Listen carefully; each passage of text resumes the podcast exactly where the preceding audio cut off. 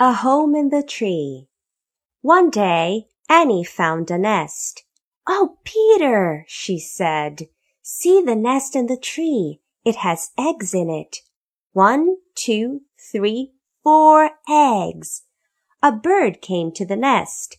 She sat on the eggs. "Look, look!" said Peter. "See the bird. It is the mother bird." "Yes," said Annie. "I see the father bird too. How happy he is!" One morning Peter said, "Oh, Annie, come here. Look in the nest now." Annie looked in the nest. Guess what she saw. "Oh, oh!" she said. "One, two, three, four baby birds.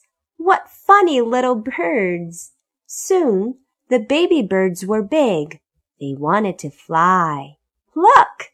said one little bird. "I can fly. See me fly." Hop, hop, hop he went. Down, down, down he fell.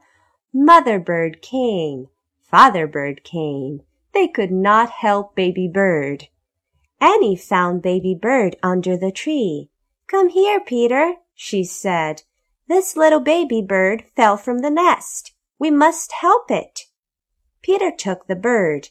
Up, up he went. He put it into the nest. One day Father bird said, "Come, little birds, now you can fly. Fly, fly, fly with me."